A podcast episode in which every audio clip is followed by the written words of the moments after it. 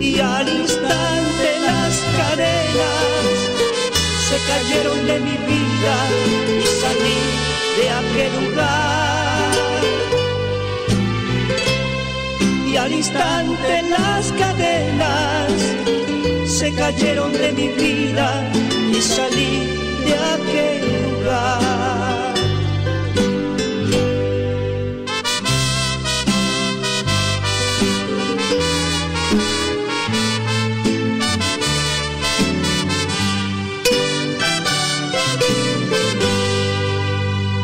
Entre cuatro paredes se encontraba mi alma. Entre cuatro paredes atrapada lloraba. No encontraba salida, menos quien me ayudara. Eran gruesas cadenas, irrompibles cadenas, las que al vicio me ataban eran gruesas cadenas, irrompibles cadenas, las que al vicio me ataban. Pero un día el buen Jesús, buen Jesús, pasó por aquel lugar. Y al mirar mi condición, mi condición,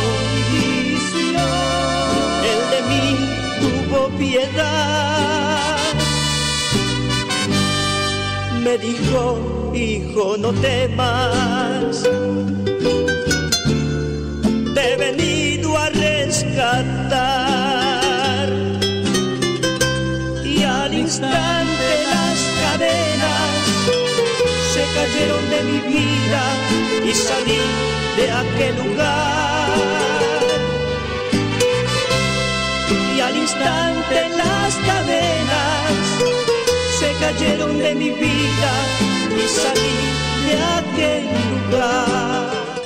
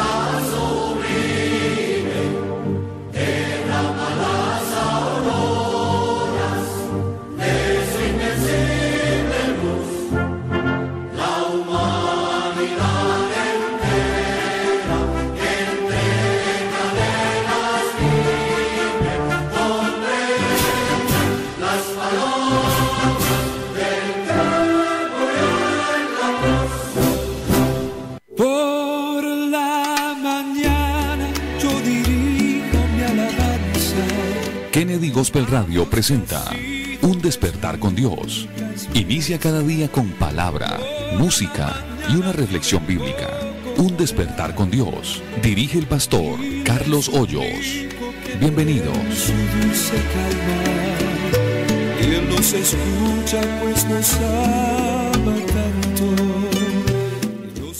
Amén, amén, amén, gloria al Señor Jesús, qué bendición la que nos permite el Señor en esta mañana, de congregarnos a una en este maravilloso programa, Un despertar con Dios, y digo congregarnos a una porque aunque estamos a la distancia, estamos en lo mismo sentir, y es el de aprender y compartir la palabra del Señor. Eh, yo creo que es maravilloso cada día despertarnos con el interés de aprender más de Dios, de conocer su palabra, de tener relación con Él.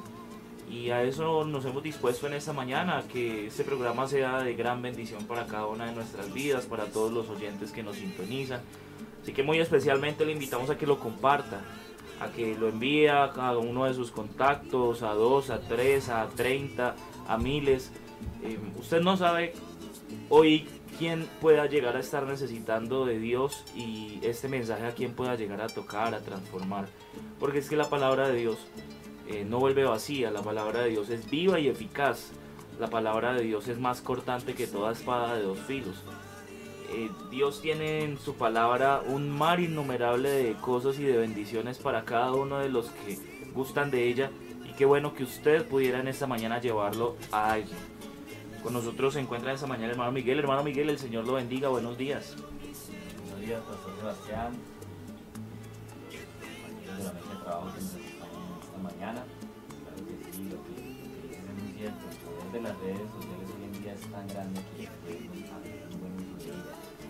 Podemos alcanzar muchas personas que lo necesitan. En esta mañana seguimos una vez más agradecidos con Dios por la oportunidad que nos regala para estar aquí conectados, para difundir la palabra del Señor, para hacer que alguien pueda escuchar el mensaje de salvación. Es lo que Dios ha demandado de los pueblos, de los que han sido salvos han sido salvos. Así que predicar el Evangelio a toda criatura, a tiempo y fuera de tiempo. Y hoy estamos muy contentos porque nos ha regalado un nuevo día. La bendición del Señor es la que enriquece en su palabra y no añade tristeza. Así que mi hermano, buenos días para usted. No sé desde dónde nos sintonice. Ahí les estamos leyendo siempre, agradecidos por sus comentarios, por sus buenos mensajes, sus buenos deseos. Y hoy esperamos que podamos eh, continuar con este estudio del libro de Génesis, que usted se conecte. Me imagino que pues ya lleva un Dicen- buen... nos dicen que no se escucha el hermano Miguel. Es el micrófono 5, ¿sí? Aló, aló.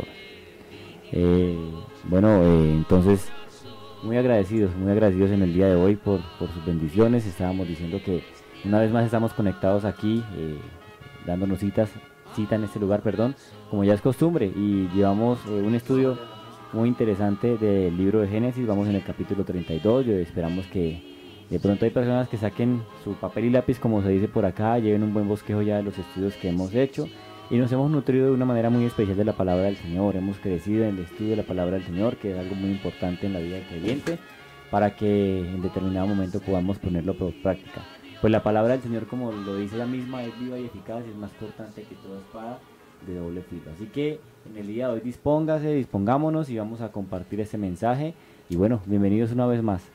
Claro que sí, ese, esa gran particularidad que eh, la palabra no se compara a ningún otro libro. Dios ha dotado a la palabra con algo especial, hermano, así que comparta la palabra, lleve el mensaje y qué bueno que nos ha dado esta herramienta de las redes sociales, el Señor nos la ha permitido usar en pro de su evangelio. Y que nosotros seamos buenos eh, eh, administradores de este tipo de cosas, que las usemos para cosas buenas. No todo lo que hay en redes sociales es malo. Eh, es malo tal vez el uso que le podemos llegar a dar, pero si nosotros hacemos un uso correcto de ellas, va a ser de gran bendición para todo el que lo oye. Hermano David, que nos acompaña por allí en el máster, Dios lo bendiga. Amén, mi pastor. A los hermanos que nos acompañan el día de hoy, Dios les bendiga. Gracias otra vez nuevamente por la oportunidad. Y a todas las personas que están allí, nuestros hermanos y oyentes, que están ya conectados fielmente, un saludo muy especial y Dios les bendiga. Claro que sí, por allí también está el hermano Manolo, hermano Manolo, Dios lo bendiga, buen día. Dios los bendiga, buenos días, un gusto saludarlos, saludar a Migue, a mi pastor Sebastián y a todos los hermanos que están conectados en esta hora de la mañana. Qué bueno que usted haya dispuesto este tiempo para mm, eh, escuchar palabra del Señor. Eh, ya somos 233 conectados a través de Facebook, así que es importante que usted compartan las redes sociales, que eh, extienda aún más la palabra del Señor y bueno, disfrutemos esta mañana eh, escuchando de su palabra. Dios les bendiga. Claro que sí, hermano, muchas gracias. Vámonos con la perla evangélica que no puede faltar y ya regresamos y continuamos con nuestro estudio de la palabra del Señor.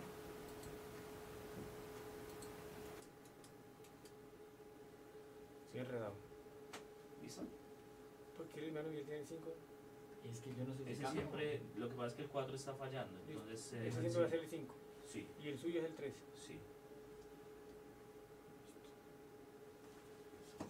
Sí, toca estar pilas, pilas, hermano. La vez pasada también era el 5. No les pasa de tocar activar los dos. Ah, bueno. Sí, toca.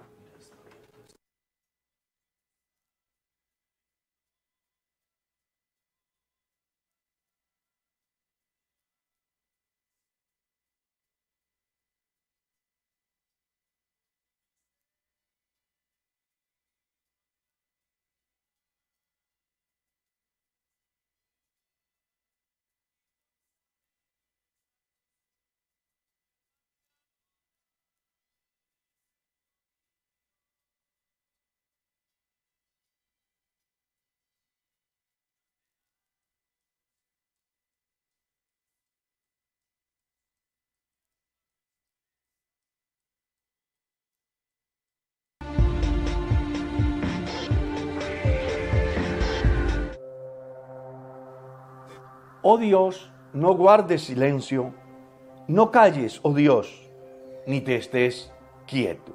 Salmo 83, 1. Quiero hablarles de algo que a diario la gente cuestiona. Y es sencillamente acerca de el por qué si existe Dios, no suceden cosas que demuestren de verdad su existencia en medio de la humanidad. Y hay interrogantes tales como, si Dios existe, ¿por qué hay tanta injusticia social? Si Dios existe, ¿por qué hay tanta violencia? Si Dios existe, ¿por qué hay tantas miserias en nuestra sociedad? ¿Por qué tantos huérfanos y tantas viudas? ¿Dónde está Dios? Es lo que muchos preguntan. Y la gran verdad es que todo se da porque en el momento que el hombre actúa de una manera descomedida, no aparece la intervención divina de inmediato. Y eso los lleva a pensar de que Dios simplemente no existe o ignora lo que pasa sobre la faz de la tierra.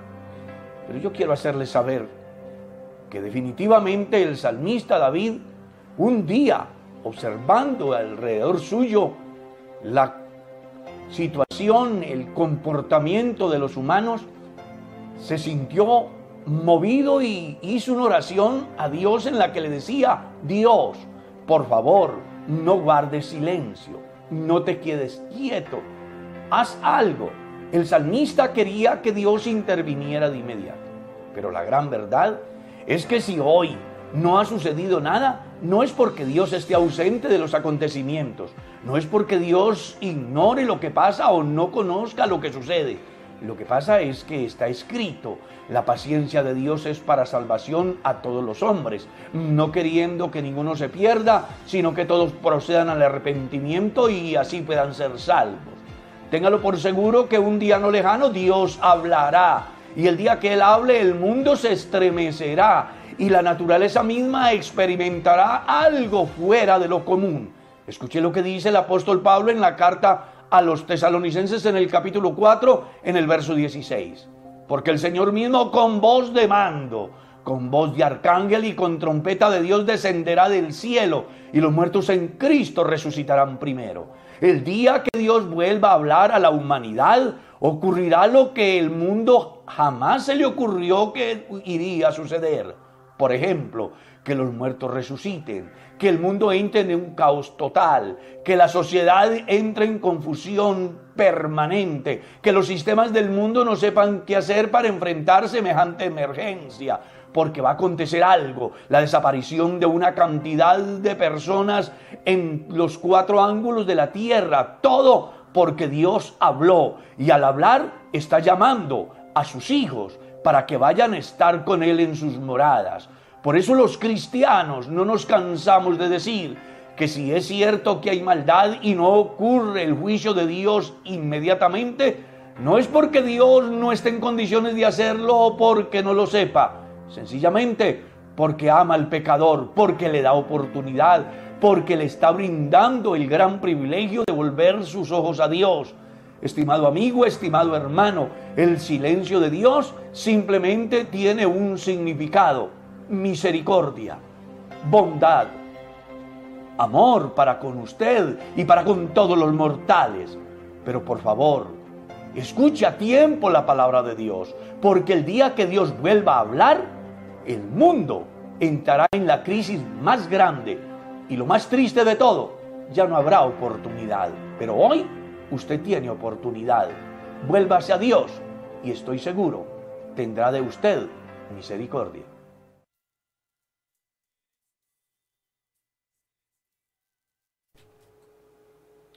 Amén, gloria al Señor Jesús. Qué bendición la palabra que el Señor nos regala cada día, porque nuevas son cada día sus misericordias y grande su fidelidad.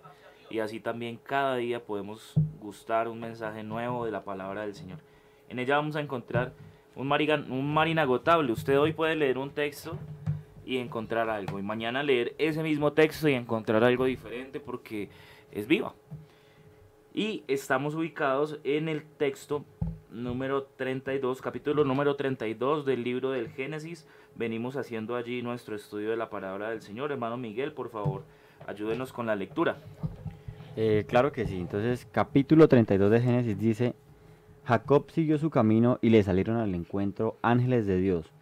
Y dijo Jacob cuando los vio, campamento de Dios es este, y llamó el nombre de aquel lugar Maanaim. Y envió Jacob mensajeros delante de sí a Esaú, su hermano, a la tierra de Seir, campo de Edom, y les mandó diciendo, Así diréis a mi señor Esaú, así dice tu siervo Jacob, con Labán he morado, y me he detenido hasta ahora, y tengo vacas, asnos, ovejas, y siervos y siervas, y envió y envío a decirlo a mi señor para hallar gracia en tus ojos. Y los mensajeros volvieron a Jacob diciendo, vinimos a tu hermano Esaú, y él también vino, viene a recibirte, y cuatrocientos hombres con él. Entonces Jacob tuvo gran temor y se fue y se angustió, y distribuyó el pueblo que tenía consigo y las ovejas y las vacas y los camellos en dos campamentos. Y dijo, si viene Esaú contra un campamento y lo ataca, el otro campamento escapará. Y dijo Jacob, Dios de mi padre Abraham y Dios de mi padre Isaac, Jehová que me dijiste, vuélvete a tu tierra y a tu parentela, y yo te haré bien. Menos, menor, soy que, menor soy que todas las misericordias y que toda la verdad que has usado para con tu siervo, pues con mi callado pasé este Jordán, y ahora estoy sobre dos campamentos. Líbrame ahora de la mano de mi hermano, de la mano de Saúl, porque le temo, no venga acaso y me hiera la madre con los hijos. Y tú has dicho, yo te haré bien, y tu descendencia será como la arena del mar, que no se puede contar por la multitud. Y durmió allí aquella noche y tomó de lo que le vino a la mano un presente para su hermano Esaú. Doscientas cabras y veinte machos cabríos, doscientas ovejas y veinte carneros, treinta camellas paridas con sus crías, cuarenta vacas y diez novillos, veinte asnas y diez borricos. Y lo entregó a sus siervos cada manada de por sí, y dijo a sus siervos, Pasad delante de mí y poned espacio entre manada y manada.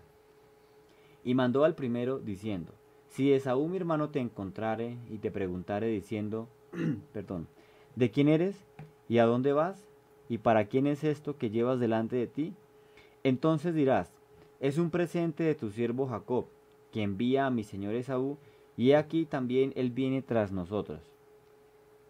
Mandó también al segundo y al tercero y a todos los que iban tras aquellas manadas, diciendo, conforme a esto hablaréis a Saúl cuando le hallareis. Y diréis también, he aquí tu siervo Jacob viene tras nosotros. Porque dijo, apaciguaré su ira con el presente que va delante de mí, y después veré su rostro, quizá le seré acepto. Pasó, pues, el presente delante de él, y él durmió aquella noche en el campamento. Y se levantó aquella noche y tomó sus dos mujeres, y sus dos siervas, y sus once hijos, y pasó el vado de Jacob. Los tomó pues e hizo pasar el arroyo a ellos y a todo lo que tenía. Así se quedó Jacob solo, y luchó con él, y luchó con él un varón hasta que rayaba el alba. Y cuando el varón vio que no podía con él, tocó en el sitio del encaje de su muslo y se descoyuntó el muslo de Jacob mientras con él luchaba. Y dijo, déjame, porque raya el alba. Y Jacob le responde, no te dejaré si no me bendices. Y el varón le dijo, ¿cuál es tu nombre? Y él respondió, Jacob. Y el varón le dijo, no se dirá más tu nombre Jacob, sino Israel, porque has luchado con Dios y con los hombres y has vencido. Entonces Jacob le preguntó y dijo, Declárame ahora tu nombre. Y el varón respondió, ¿Por qué me preguntas por mi nombre? Y lo bendijo allí. Y llamó Jacob el nombre de aquel lugar Peniel, porque dijo, Vi a Dios cara a cara y fue librada mi alma. Y cuando había pasado Peniel, le salió el sol y cojeaba con su, de su cadera. Por esto no comen los hijos de Israel hasta hoy del tendón que se contrajo, el cual está en el encaje del muslo, porque tocó a Jacob y este sitio, perdón, porque tocó a Jacob este sitio de su muslo en el tendón que se contrajo. Muy interesante ese, capítulo que eh, nos atañe en esta mañana. De verdad que considero que la historia de Jacob es, es muy, perdóneme la expresión, muy, muy, muy rasa con lo que es la humanidad. En, en el sentido de que Jacob muestra en los más profundos miedos, temores, eh, sueños, deseos que pudiera llegar a tener cualquier persona sobre la tierra. Aquí nos encontramos a un Jacob que está atemorizado por la situación que le ocurre. Y pues no es para poco porque si usted recuerda la historia, en 20 años atrás, antes de salir de la casa de su padre, Jacob ha robado la primogenitura que era de su hermano, eh, podríamos decir robado de alguna manera, aunque sabemos que de antemano ellos habían hecho un trato, un negocio. Sin embargo, la forma en la que Jacob se ha hecho a ella no es la más correcta, sino que con engaños a su padre, eh, tomó unas pieles de unos animales, se puso las ropas de Saúl, se hizo pasar por él para recibir la bendición que Dios tenía. Esaú se enardeció tanto que quiso matarle. Es el pensamiento que Esaú le, le dice en, en, ese momento. Y acá lo encontramos 20 años después a Jacob, eh, que ha tenido que pasar por muchas cosas, ha tenido que trabajar en la casa de Labán durante 14 años por, por, su, por sus dos esposas. Y aparte ha tenido que trabajar 6 años más por las ovejas y el ganado que ahora tiene. Mm, todo esto pues también haciendo que de alguna manera Jacob vaya recapacitando y tomando una actitud diferente respecto de la vida. Yo creo que esto ha servido mucho para que Jacob se dé cuenta el tipo de persona que debería ser, mmm, como, el, como, como, el desarrollo de la vida simplemente vuelve y, y, y retoma los mismos patrones mm. cuando el comportamiento no cambia, eh, porque como Jacob no cambiaba, pues las situaciones volvían y se presentaban y volvían y eran las mismas, entonces el que era eh, engañador en algún momento resulta ser engañado por Labán y más adelante entonces nuevamente haciendo negocios como que viene otra vez una trampa y entonces él hace una, una jugada mentirosa yéndose de la casa de Labán. O sea, es una actitud y una situación reiterativa. Pero vamos a encontrar que en los finales del capítulo 32, eh, perdón, del capítulo 31 y versículo y, el, y en los principios del capítulo 32 Jacob como que empieza a entender esta situación y sabe que de alguna manera tiene que empezar a restituir aquel daño que ha hecho. Al menos con Labán lo ha hecho así. Eh, han hecho ellos un, un, un, monumento allí para poner esto como testimonio de lo que el Señor está haciendo entre ellos y que no haya y no se vuelva a presentar esa problemática. Pero ahora Jacob está asustado. Está asustado por la situación que le, que le viene adelante y dice que siguió su camino y le salieron al encuentro ángeles de Dios y Jacob cuando vio cuando los vio eh, dijo campamento de Dios es este, y llamó el nombre de aquel lugar Mahanim, que precisamente lo que busca es hablar de campamento de Dios. Hay, hay, hay algunos teólogos que han tomado este nombre y, y, y se habla de que eh, significa algo así como dos campamentos, mm, haciendo referencia al terrenal en el que él estaba, en el que él tenía pues las cosas materiales que veía. Uh -huh. y, y, y, él en su pensamiento entonces tenía que allí donde él estaba también había un campamento que se había sentado junto con ellos, un campamento espiritual.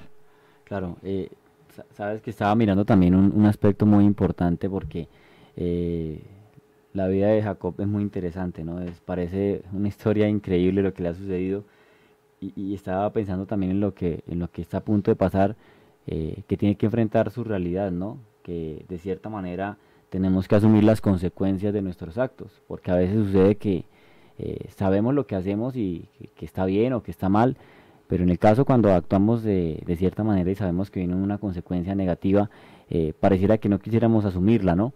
Que pues actuamos de cierta manera y bueno, eh, ¿qué dirán? ¿Qué importa? Diría alguno, pero sí importa porque trae una consecuencia, ¿no? La manera como actuemos también va a repercutir en lo que vamos a recoger más adelante. Y aquí vemos a un Jacob que a pesar de que han pasado 20 años, pues eh, no se puede borrar con los años lo que ha sucedido con su hermano, porque va a estar presente eso. Y, creo que es muy importante que asumamos las consecuencias de, lo, de nuestros actos. Aquí eh, Jacob ya, ya sabe lo que puede pasar, que se va a encontrar con su hermano, pero no se sabe la actitud de él, ¿no? Aunque la bendición del Señor está con él, la promesa está garantizada, eh, de cierta manera, pues al ser seres humanos, Eh, no sabemos qué va a suceder y me imagino por un momento pensando Jacob, bueno, ¿qué pasará con mi hermano cuando yo me encuentre con él? Es, es tremendo porque Jacob está pasando muchas circunstancias que, que, lo que le digo, reflejan mucha humanidad. Nos, nos dice el capítulo, el versículo 1 que él mira allí que está rodeado por ángeles. Se da cuenta, yo creo que Dios le permite que abra sus ojos a esa dimensión espiritual y se dé cuenta que alrededor suyo, eh, como dijera la palabra, hay, hay ángeles. Y esto, en, en, lugar de tal vez causar en él un sentimiento de, de, de, fortaleza, de, bueno, Dios me está mostrando que está conmigo, que de donde voy, pues vamos a tener eh, la, la, la, bendición del Señor, porque así lo había dicho a Dios. Eh, se le aparece y le dice en sueños que vaya nuevamente a la tierra de sus padres y allí le haría bien. Pero en medio de esta situación Jacob como que no le inmuta nada el hecho de que esté viendo esas cosas, el hecho de que esté llamando a ese lugar, aunque lo está llamando Mahaní, eh, parece que eso no le inmutara, parece que eso no, no tuviera alguna eh, connotación para lo que está ocurriendo y es que simplemente él está asustado. Pudiera ser que alguna persona hoy tuviera una situación difícil, tiene que enfrentarse a una dificultad, sabe que viene un problema, hay una prueba, hay una enfermedad, hay una lucha. Y Dios a veces como que quiere abrirnos nuestros ojos, nuestro panorama, que sepamos que Él está con nosotros, que sepamos que en Él tenemos refugio, que Él tenemos aliento, que en Él tenemos paz, que en Él hay consuelo, que en Él hay plenitud de gozo, como dijera la palabra, y delicias a su diestra. Mm.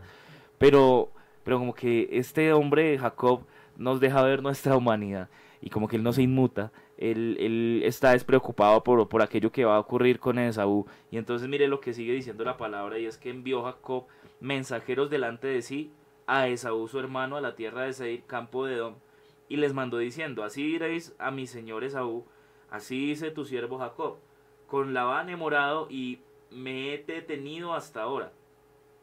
Y tengo vacas, asnos, ovejas y siervos y siervas, y envió a decirlo a mi señor para hallar gracia ante sus ojos.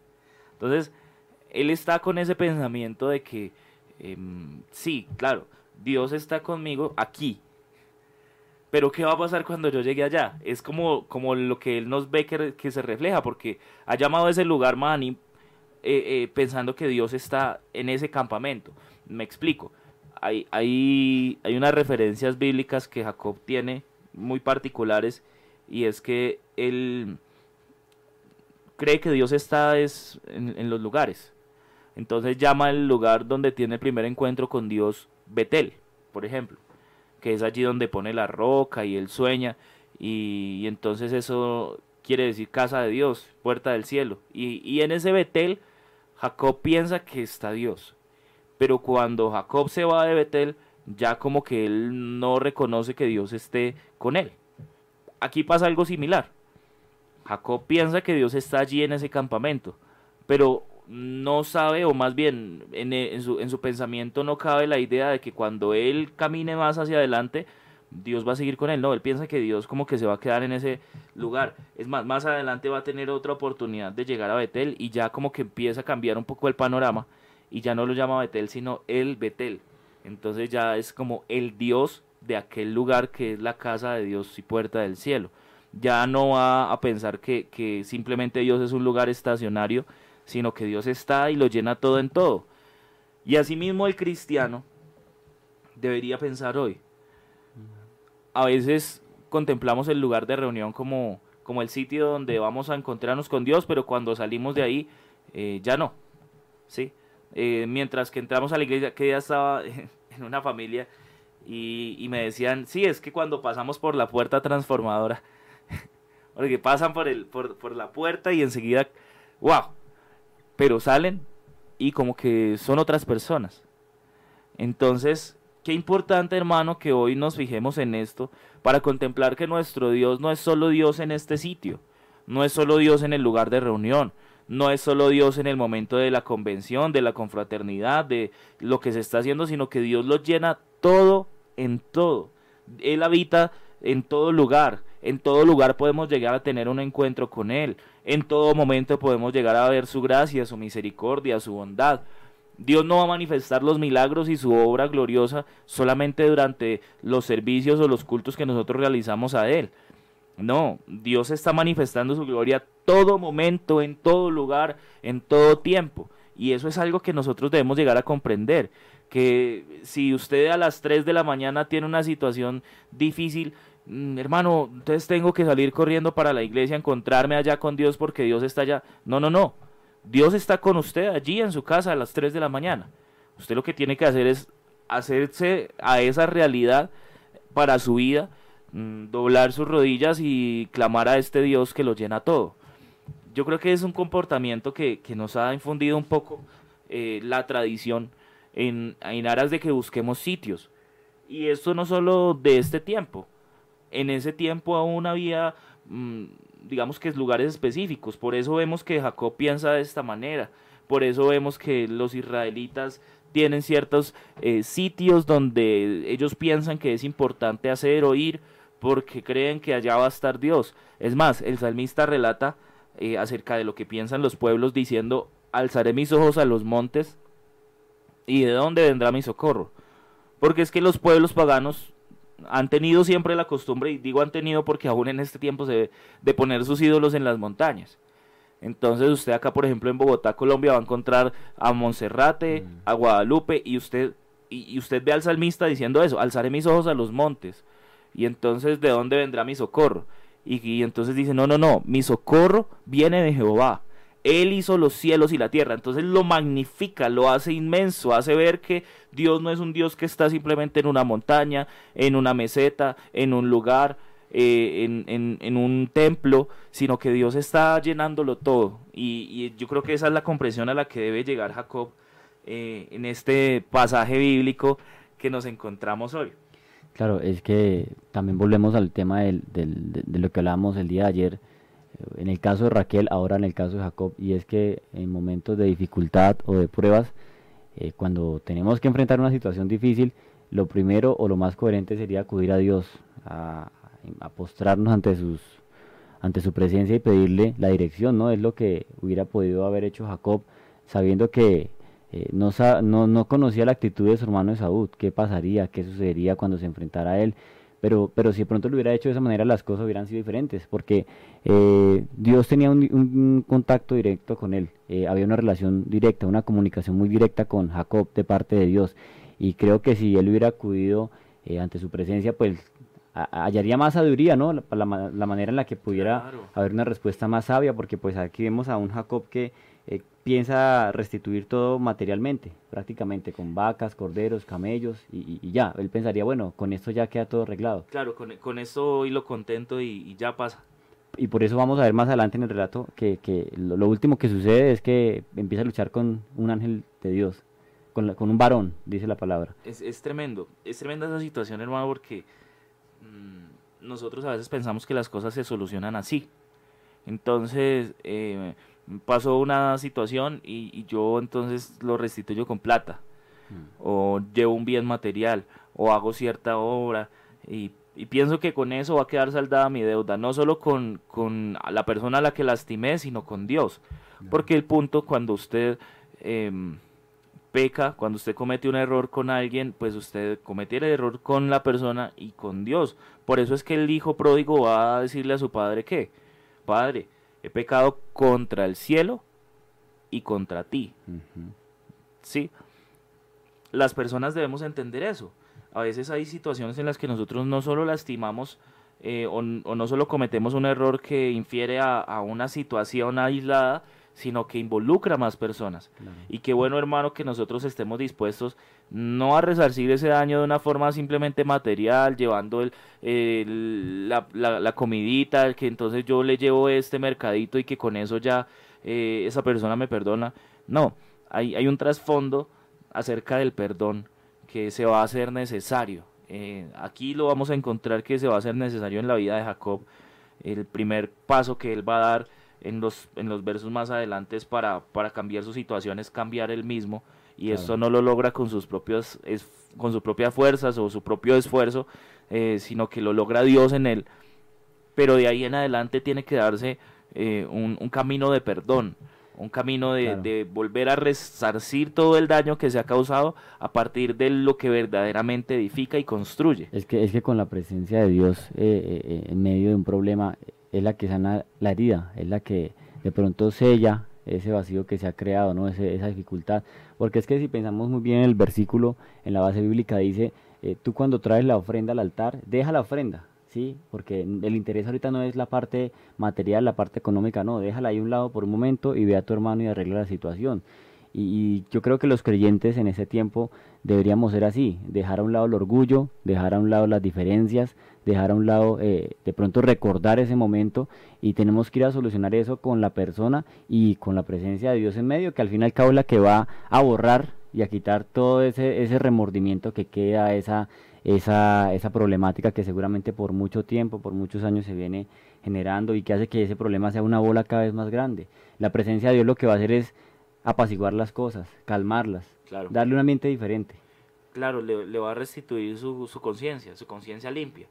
Claro, lo que no puede hacer el ser humano con sus propias fuerzas. Es que mire al profeta Isaías cuando se encuentra con la presencia de Dios y en, esa, en ese éxtasis que él tiene dice que el, día- el, el año en que murió el rey Usías vi yo al Señor sentado en un trono grande y sus faldas llenaban el templo y lo vi alto y sublime. Y entonces Isaías al ver ese, ese Dios maravilloso e inmenso, su reacción es pensar, ay de mí, que yo siendo hombre inmundo y habitando en un pueblo de labios inmundos, Mm. mis ojos han visto al rey. Entonces, el, el contemplar la gloria de Dios ha hecho que él se dé cuenta de, de una situación. Pero Dios ha enviado a su ángel con un carbón encendido que toque los labios de Isaías y, y le dice, he aquí ahora es quitada tu culpa y limpio tu pecado.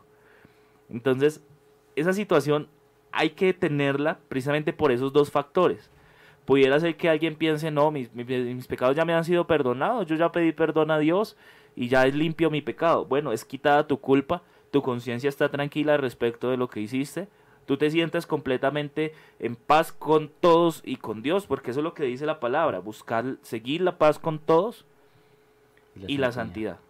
Esa paz con todos eh, influye en mi hermano, en mi hermana, en mi esposa, en mi esposo, en mi compañero de trabajo y la santidad sin la cual nadie verá al Señor.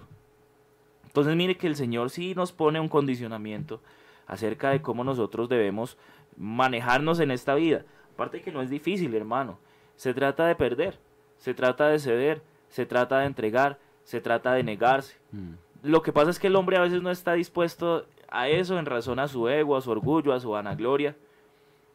Pero Dios es grande en misericordia.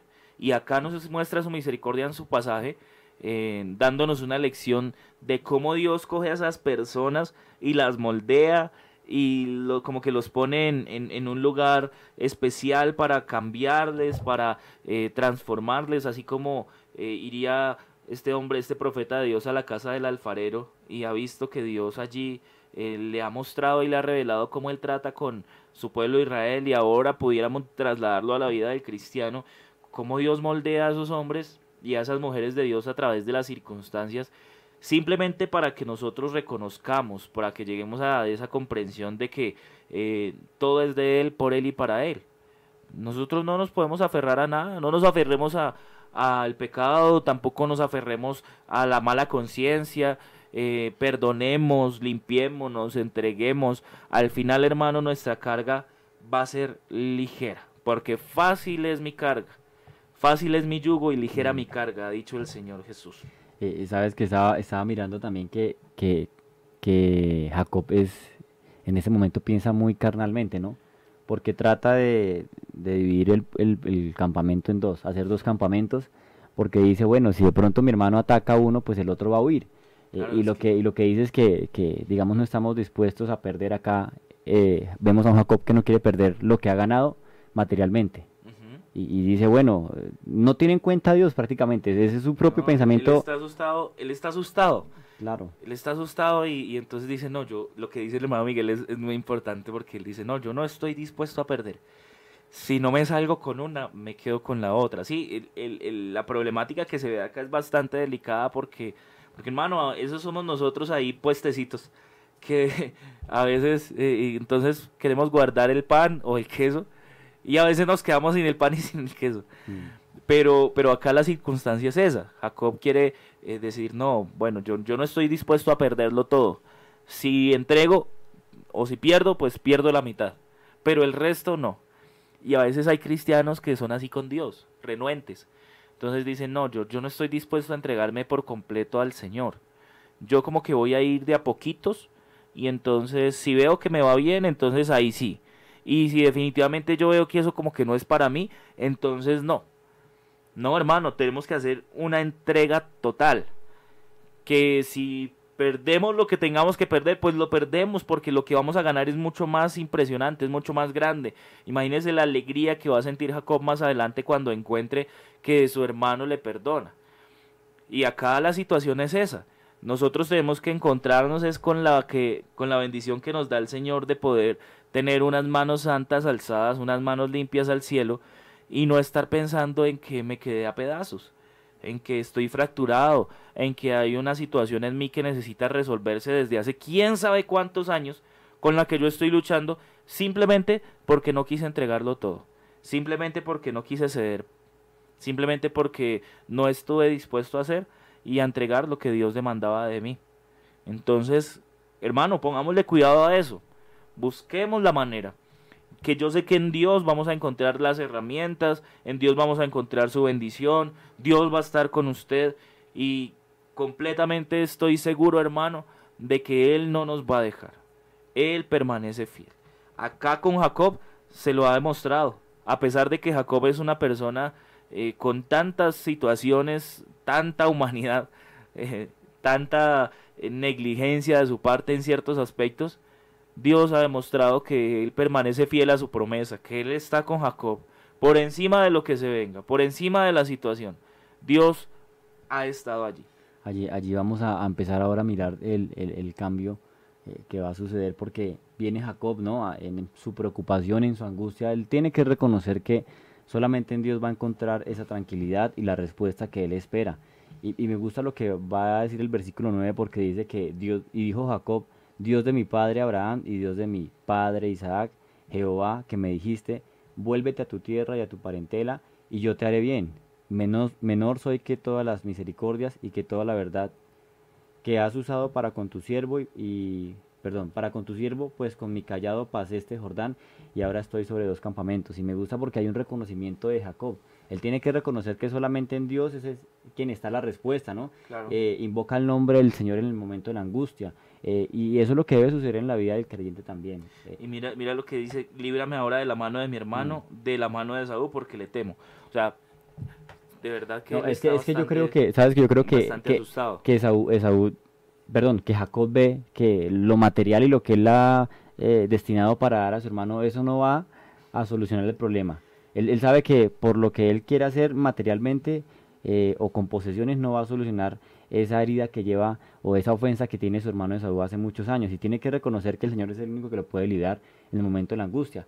Así sucede con nosotros, ¿no? En el momento de la angustia es donde tenemos que reconocer que ese problema, porque hemos escuchado testimonios de, hermanos que tienen problemas eh, en donde se incluye o donde se pone en tela de juicio la vida, que ya es algo muy grave, pero tienen que reconocer que el Señor es el que debe obrar en ese problema. Por eso, por eso es que decimos que Jacob viene como en ese, en ese espacio en el que Dios lo moldea, en el que Dios lo transforma, en el que poco a poco él va entendiendo de qué se trata el tener la bendición del Señor y que no es solamente una bendición material, sino que puede contar con Dios.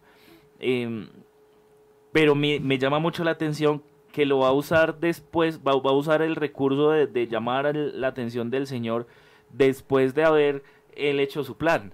Mm. Entonces, él ha enviado primero a sus siervos a que vayan y hablen con, con Esaú. Y ellos han vuelto diciéndole, no, pues Esaú ya viene a encontrarlo. sí, 400 hombres, 400 hombres vienen con él. O sea, Jacob yo no sé qué se le pasó la cabeza, dijo, no, acá mm. se acabó todo, el último recurso. Vamos a ir a la presencia del Señor. Qué bueno, hermano, que Dios no se convierta en ese último recurso para usted, sino lo primero a lo que usted acude. Porque a veces entonces la gente ve la situación venir o, ve que se avecina y como que no, vamos a ir con nuestras propias fuerzas, vamos a ir a, entonces eh, que mirando con medicamenticos, vamos a ir mirando con una cosa, con otra, cosas que al final se destruyen, cosas que son efímeras, cosas que no, no van a tener un fruto en cuanto a lo que de verdad puede ser, puede llegar a ser real. Y es que lo único real en nuestra vida, hermano, es el Señor Jesús. Porque ni lo que tenemos aquí nos vamos a llevar, ni nuestra vida nos pertenece, ni algo podemos cambiar. Eso es lo que dice la palabra. Usted no puede hacer un cabello de su cabeza por sus propias fuerzas de otro color, ni puede aumentar estatura un codo a, a lo que usted es. Pero sí hay alguien que tiene el control sobre todas las cosas. Entonces, Jacob acá está usando su último recurso. Claro. Y, y, hermano, así nos encontramos cantidad de cristianos que después de ir al uno, que después de ir al otro, que yo fui a, donde, hermanos, hermanos yendo a situaciones o a lugares donde no deben estar hermanos. Que porque buscan allá una respuesta, búsquela en Dios. En Dios la va a encontrar. De primeras usted lo busca, de primeras lo encuentra. Claro, y la palabra del Señor va a ser muy clara cuando dice, busquen primeramente el reino de Dios y su justicia, ¿no? Eh, eh, yo creo que lo, lo primero a lo que deberíamos ir, a, a, la presencia del Señor, porque la justicia de Dios no es la justicia del ser humano. Aquí vamos a ver que la justicia de Dios obra en una situación tan difícil, ¿no? Y la justicia de Dios puede obrar en su problema, en su situación, eh, puede ser de diferentes categorías, pero el Señor siempre va a estar presente allí. Pero lo más importante eh, que nos va a dejar la palabra del Señor o el mensaje que queremos dejar claro en esta hora es que antes de cualquier circunstancia que usted quiera hacer por sus propias fuerzas, busque primeramente el reino de Dios y su justicia. Claro, busque la benevolencia del Señor. Mire que uno se pone a pensar, pues acá nosotros imaginándonos cómo hubiese sido otra historia. De pronto Jacob antes de enviar primero a sus siervos a Esaú, ora al Señor y de pronto Esaú no se viene con 400 hombres Tal vez hubiese venido solito, tal vez hubiese venido con, otra, con otro tipo de compañía a encontrarse con su hermano. Pero es que Jacob primero quiere trabajar con lo suyo, ¿no? Entonces, eh, y a veces pasa, hermano. Entonces, no, que se enfermó el niño. Entonces, llevémoslo donde fulano, donde fulano, donde fulano, donde fulano, donde fulano. Y el último recurso, ay, sí, llamemos al pastor. Qué bueno, hermano, que sí, claro. Dios nos ha dejado herramientas por medio de las cuales nosotros buscar la solución a ciertas circunstancias, como la medicina, como eh, esas, esos medicamentos. Pero qué bueno que acudamos primero a quien tiene el control de todo. Señor, mira mi situación, mira mi circunstancia, eh, ayúdame a mirar o a buscar la solución correcta, a buscar lo que es más efectivo para la vida, para la salud de mi niño, para esta situación que viene, para esta problemática con mi esposo, con mi esposa que antes de nosotros estar pensando en arreglar las cosas de nuestra propia cuenta, busquemos a Dios, busquemos en Él una solución. Aquí eh, eh, Jacob como que ha encontrado ese recurso de buscar al Señor por fin. y entonces, entonces allí dice la palabra de Dios que eh, durmió allí aquella noche. Y entonces como que Dios le muestra, ya después de que ha enviado a sus siervos, de que viene Esaú, tal vez yo me lo imagino un poco enardecido, porque si ha salido con 400 hombres a buscar a su hermano, yo no me imagino que haya venido con, con mucho agrado. Aparte, pues lo que le había hecho a su hermano era terrible, o sea, Jacob, eh, Esaú estaba, estaba muy airado y, y viene a encontrarle en el camino. Y como que ya entonces después de haber consultado con Dios, eh, viene a su mente la respuesta de parte del Señor sobre cómo de verdad va usted a lograr calmar esa situación. Y, y la manera que usa Dios para eso es despojando a Jacob. O sea, lo hace perder. Aquel que, aquello que él no quería perder, aquello que él no quería entregar porque él había separado sus campamentos para que no le lastimaran uno, para que quedarse al menos con algo. Ahora tiene que empezar a entregar eh, eh, y despojarse de lo que trae enviándolo a su hermano, claro, como un presente para aplacar su ira, pero también para restituir tanto daño que él de alguna manera le ha hecho. Y es que en ese transcurrir de la vida usted se va a encontrar que a veces nosotros hacemos daño y cometemos errores, pero Dios nos da las herramientas para solucionarlos. Y aquí lo que le hizo a Jacob fue despojarlo. Le entregó en su mano eh, el, el pensamiento de cómo debía el actuar respecto de Saúl. Entonces empieza a enviar presentes eh, y compañías adelantadas llevando esas cosas a Esaú y les encargaba y les decía, bueno, cuando vayan por el camino y se encuentren con Esaú y él les pregunte que ustedes para dónde van, ustedes le dicen, Jacob me envió a, a mi señor Esaú a entregarle a entregarle esto. Y, y es que es, es, es muy bonito como el Señor nos conoce tan bien, tan bien nos conoce el Señor, que sabe la forma de, de, contentarnos, que sabe la forma de, de aplacarnos, que sabe cómo nosotros vamos a reaccionar. Pero, pero todo esto en relación a, a buscarle, a encontrarnos con Él, a tener de verdad ese vínculo en el que yo pueda decir, Señor, mira, Señor, escúchame, Señor, atiende, Señor, yo soy necesitado de ti y, no porque tú tengas la obligación de hacer algo conmigo, sino porque de verdad yo te necesito. Y entonces usted ve cómo Dios tiende su mano y tiende sus lazos de amor y le ayuda. Y hace esa obra que usted consideraba imposible. Y aquella circunstancia que usted tenía por eh, sin salida, Dios ha abierto una puerta amplia y espaciosa. Aquella situación que usted consideraba que, que no tenía solución. Dios, en su misericordia, ha hecho un milagro, ha hecho algo poderoso. Y es que acá ha cambiado el pensamiento de, de Esaú, y no solo el de Esaú, también vamos a encontrar que ha cambiado el pensamiento de Jacob, porque dice entonces la palabra que va al presente delante de él, y Jacob esa noche vuelve y duerme. O sea, pasó, pasaron dos noches desde que él consultó, ¿no? Pasó una, él consultó, enseguida se durmió, al otro día se despertó, envió todos los presentes adelante para que fuesen a encontrar a Esaú, y nuevamente él se quedó en el campamento y esa noche durmió. Y dice que entonces tomó y hizo pasar el arroyo a todo lo que tenía y a todos sus, a sus, a sus esposos, a sus siervas, sus siervos, sus, sus hijos, y él se quedó solo. Y eso es muy bonito, hermano, porque a veces eh, yo creo que el cristiano necesita librar ciertas circunstancias eh, en esa relación íntima con Dios. Mm, no me refiero a que usted tenga precisamente que, que mm, digamos que ir y apartarse y no, pero, pero sí hay momentos donde esa, esa relación con Dios en la intimidad es más bonita cuando se está en soledad. Claro. Eh, el Señor mismo lo va a decir cuando les dice a, a- a sus discípulos y ellos preguntan, Señor, ¿cómo, cómo debemos orar? Se les dice, bueno, ustedes no sean como los hipócritas que levantan sus manos en las plazas para ser oídos de las gentes, que piensan que por su palabrería serán oídos. Ustedes cuando oren, entren en su aposento y cerrada la puerta, oren a su Padre que ve en lo secreto, y el que ve en lo secreto Recompensa. les recompensará en público. Yo creo que algo así es lo que ha acontecido en esta circunstancia, en esta situación. Jacob como que se da cuenta y que no tiene otra salida, que no tiene otra solución, envía los presentes, hace pasar a su familia y se queda él solo. Solo porque él necesita arreglar algo con Dios. Claro. Tal vez usted lleva posponiendo Mm. eh, mucho tiempo esa intimidad. Porque a veces ocurre. A veces ocurre que, que como que el, el afán de estar allí haciendo una cosa y haciendo otra no nos da el espacio y no nos damos nosotros el espacio para encontrarnos con Dios en intimidad. Pero qué bueno hermano que esta mañana sea el momento para que usted eh, de una vez por todas se encuentre con Dios y haga pasar todo eso al otro lado y usted se quede ahí solito.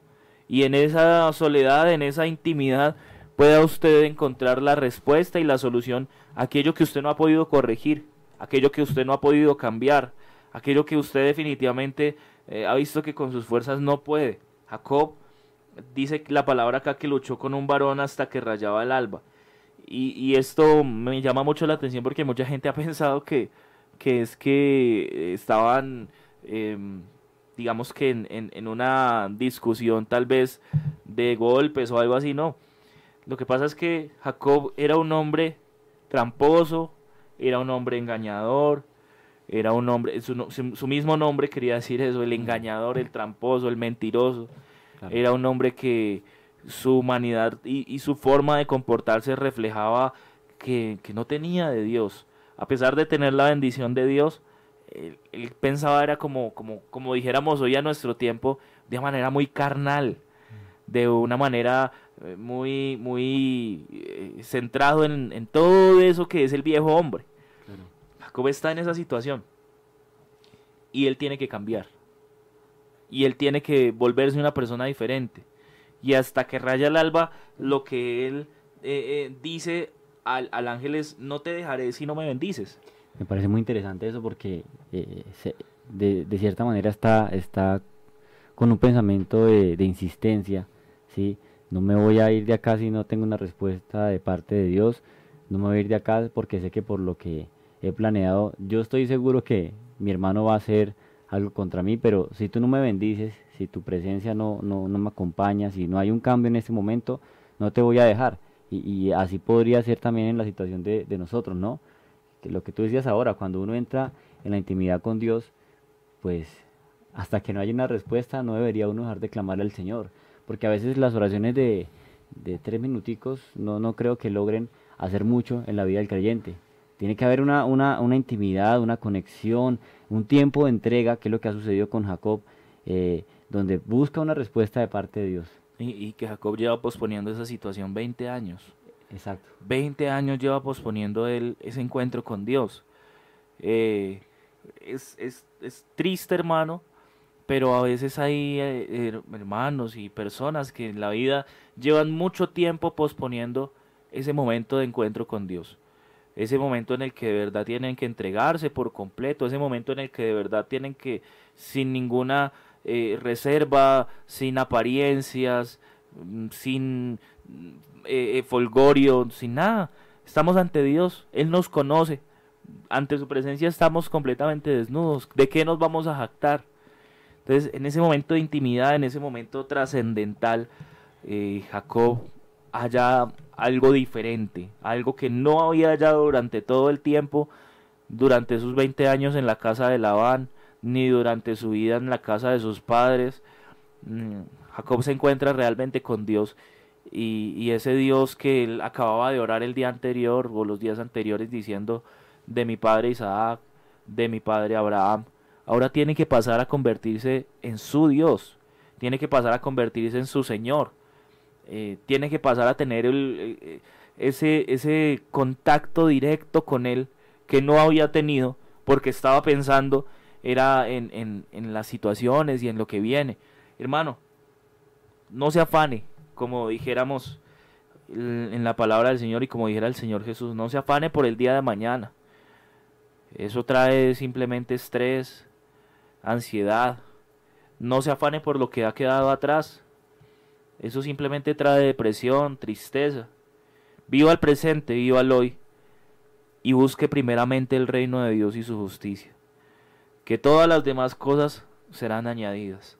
Y en ese orden, usted va a encontrar la respuesta del Señor ante todas sus interrogantes, ante todas sus situaciones. Veía que al principio del programa alguien nos escribía que pedía oración porque, porque sentía temor. Y, y yo quiero decirle que hoy está el Señor Jesús aquí lleno de amor y ese verdadero amor echa fuera todo temor. Y si usted es capaz de creerlo como dice la escritura, entonces de su interior correrán esos ríos de agua viva que no se detienen. Si usted es capaz de creer a lo que dice Jesús, a lo que dice su palabra, cuando usted es en una situación de debilidad, va a decir el débil fuerte soy y enseguida siente como Dios le fortalece. Cuando esté en una situación de necesidad, Jehová es mi pastor y nada me faltará, y va a ver cómo viene el Señor y le bendice. Cuando esté en una situación de angustia, va a ver que Jehová es fortaleza en el día de la angustia y conoce Jehová a los que en él confían, y como que algo ocurre en su interior. Pero necesitamos intimar con Dios, necesitamos acercarnos a Él, necesitamos tener relación. Y mi hermano, el tiempo se nos ha ido. De verdad que acá uno se emociona y lo pasa muy bien. Pero vamos a orar, vamos a orar por todos aquellos hermanos, amigos que nos sintonizan, que piden oración. Veámosle al Señor que les bendiga inmensamente y que obre grandemente en su vida. Hermano Miguel, diríjanos en esta oración. Soberano Dios, estamos delante de tu presencia en esta mañana, Señor, suplicando por tu misericordia, Dios, por tu respuesta. Aquí nos encontramos una vez más colocando nuestras necesidades, Señor, que diariamente, diariamente vienen en nuestras vidas, Señor, dificultades en diferentes áreas, Señor, diferentes problemas que pasan o que pasamos, Señor, cada día, Dios. Sabemos que tú puedes ayudarnos, que en ti está la respuesta, Señor, que en ti está la solución a ese problema que durante muchos años, Señor, seguramente eh, ha estado ahí presente, pero en cualquier momento, Señor, solamente con tu palabra, con tu poder, puede desaparecer, puede solucionarse. Señor, danos sabiduría, danos entendimiento para comprender las situaciones por las que nos enfrentamos. Señor, danos fortaleza para entender las pérdidas. Señor, ayúdanos a seguir adelante, Dios. Tú eres misericordioso, tú eres bueno, Dios. En esta mañana puede haber alguien también que esté en una camilla, Señor, en un hospital, en una UCI, allí que esté escuchando el programa, Señor, pero Señor, suplicamos por su vida. Ten misericordia, Dios, trae paz, trae consuelo para él, trae esperanza, Señor, inclusive fortaleza en estos momentos cuando a veces no hay Dios, pero sabemos también, Señor, que solo en ti está la autoridad para que tú hagas y para que tú obres conforme a tu misericordia, Señor. No está la palabra, no está el pensamiento en nuestra mente, en nuestra boca, Dios, y tú ya la sabes toda, Dios. Así que suplicamos, Dios, por la vida de mis hermanos, por los pastores, por los amigos, Señor, por las personas que trabajan en la salud, Dios. Gracias porque a muchos has guardado hasta el día de hoy, Señor. Pero suplicamos en esta mañana por aquel que esté delicado, que esté enfermo, que tenga un problema económico, Señor, que tú abras, Dios, según tu misericordia, las puertas, Señor, que tú toques, Dios mío bendito, para que se pueda solucionar ese problema económico. El hermano que no tiene que comer en esta mañana, sabemos que tú traerás, Señor, la provisión para cada uno de nosotros, Dios. Hoy en tu nombre lo pedimos y confiamos en tu misericordia, Señor, y en tu divina respuesta, Padre Celestial. En tu santo nombre lo pedimos, Cristo. Amén. Ven, el Señor Jesucristo les bendiga a todos los hermanos de, de Radio que a esta hora nos sintonizaron. Un abrazo para todos ellos. Eh, hermano Miguel, el Señor Jesús lo bendiga. Bueno, Dios los bendiga a todos. Qué, qué grato que pudimos aprovechar el tiempo. Una hora que, que, creo que es, de todo lo que hagamos en el día, esta ha sido la hora más importante.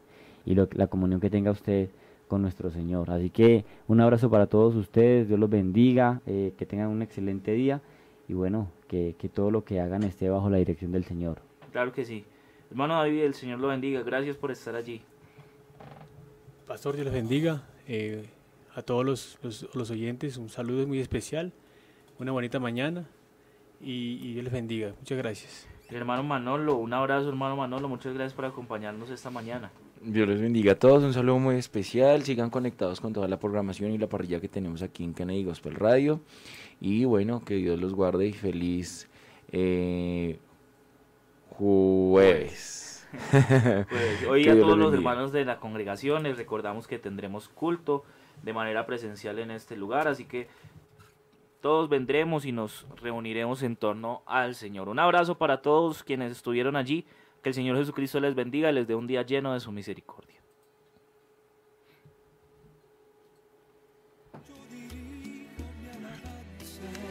Kennedy Gospel Radio presentó Un despertar con Dios.